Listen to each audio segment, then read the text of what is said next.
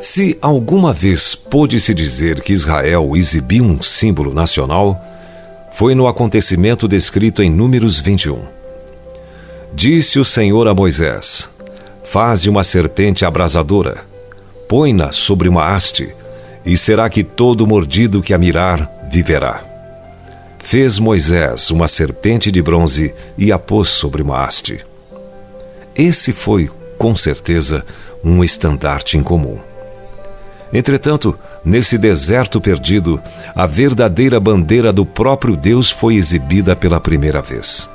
E hoje é o símbolo mais conhecido em todo o mundo: a cruz. A ligação fica bem clara no Novo Testamento. E do modo por que Moisés levantou a serpente no deserto, assim importa que o filho do homem seja levantado. Isaías disse: Naquele dia, recorrerão as nações à raiz de Jessé, que está posta por estandarte dos povos.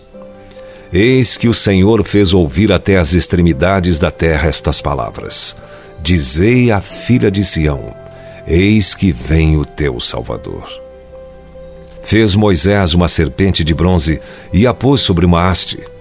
Sendo alguém mordido por alguma serpente, se olhava para a de bronze, sarava Números capítulo 21, verso 9. E do modo por que Moisés levantou a serpente no deserto, assim importa que o Filho do Homem seja levantado, para que todo o que nele crê tenha a vida eterna. João capítulo 3, versos 14 e 15. Parece que Paulo estava pensando nesses termos quando escreveu: Ante cujos olhos foi Jesus Cristo exposto como crucificado ele usa uma palavra com base no grego, grafo, escrever ou inscrever, que tem sido traduzida como cartaz.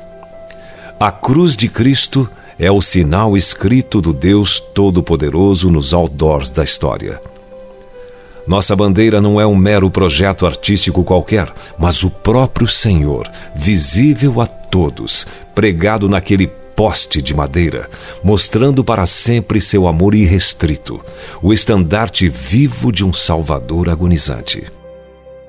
Ele foi erguido na cruz, aquele que foi crucificado e por meio do qual nós temos vitória. Portanto, hoje, vá e conquiste os povos para Cristo. Se você foi abençoado com esta palavra, compartilhe ela com alguém. Esta devocional foi extraída do livro Devocionais de Fogo, do evangelista Reinhard Bonnke, fundador da Cefam, Cristo para Todas as Nações.